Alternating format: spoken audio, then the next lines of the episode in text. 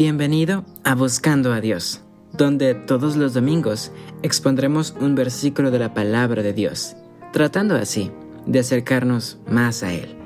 Yo soy Cristian Méndez y el título de esta pequeña reflexión es Aceptando a Jesús. El versículo lo encontramos en Marcos 12, 32 y 33, que dice de la siguiente manera. Entonces el escriba le dijo, Bien maestro, verdad has dicho, que uno es Dios y no hay otro fuera de él, y amarlo con todo el corazón, con todo el entendimiento, con toda el alma y con todas las fuerzas, y amar al prójimo como a uno mismo, es más que todos los holocaustos y sacrificios.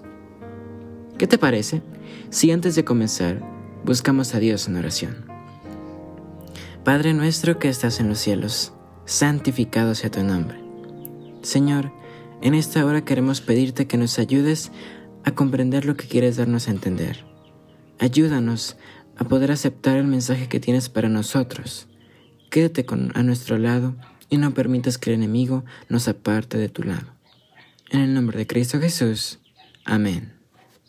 Los escribas y fariseos, como bien sabemos, siempre estaban en busca de oportunidades para que Jesús dijera algo con lo que pudieran acusarlo, y de esta forma acabar con su vida. Sin embargo, Jesús siempre fue sabio en sus respuestas y nunca permitió oportunidad alguna que pudieran aprovechar en su contra. Cierto día, un escriba se acercó a Jesús y le preguntó, ¿Cuál es el primer gran mandamiento? Esta pregunta claramente era para tentarlo a decir una respuesta errónea, con la cual lo pudieran acusar. Pero como siempre, Jesús contestó sabiamente. Y su respuesta la podemos encontrar en Marcos 12, 29 al 31, que dice, Jesús le respondió, el primero de todos los mandamientos es, Oye, Israel, el Señor nuestro Dios, el Señor es uno, y amarás al Señor tu Dios con todo tu corazón, con toda tu alma, con toda tu mente y con todas tus fuerzas. Este es el principal mandamiento. El segundo es semejante. Amarás a tu prójimo como a ti mismo. No hay otro mandamiento mayor que estos. En esta respuesta, Jesús demostró que los diez mandamientos dependen únicamente de dos conceptos, dejando a la vez en claro que todos los mandamientos son de importancia. Cuando el escriba escuchó esta respuesta, quedó maravillado pues sabía que eso era cierto.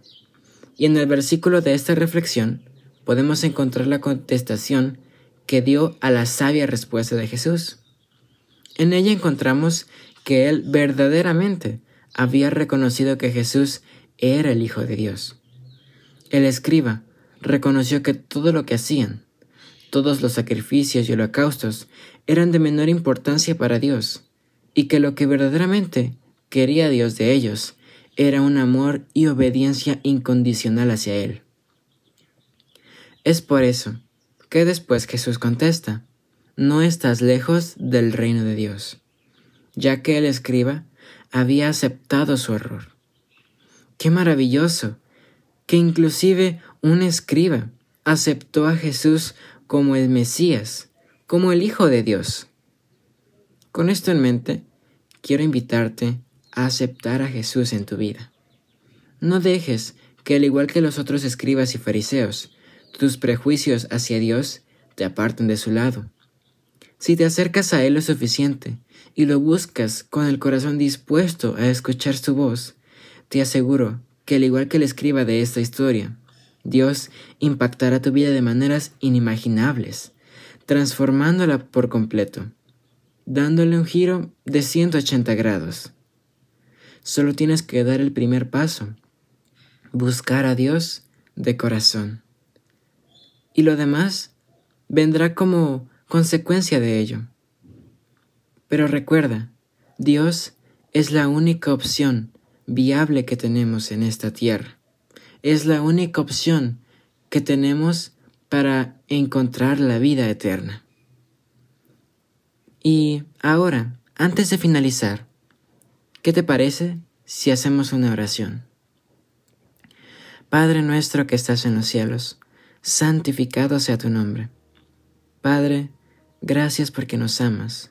Gracias porque nos muestras nuestros errores y porque te preocupas por nuestro bienestar. Ahora que ya escuchamos tu mensaje, queremos pedirte que por favor nos ayudes a aceptarlo. Ayúdanos a reconocerte como nuestro Señor y Salvador. Ayúdanos a aceptarte en nuestros corazones y así estar dispuestos a hacer tu voluntad. Quédate a nuestro lado, en el nombre de Cristo Jesús. Amén. Gracias por haberme acompañado en esta ocasión. Espero que esta pequeña reflexión haya sido de bendición para ti.